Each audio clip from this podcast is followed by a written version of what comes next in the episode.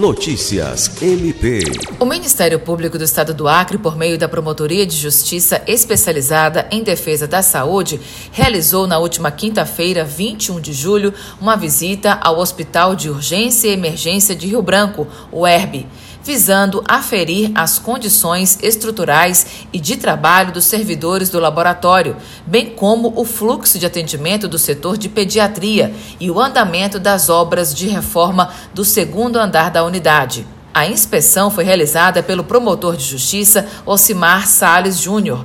No local foram identificadas necessidade de melhorias, sendo informado pela direção que a demanda está sendo inserida na agenda prioritária da gestão.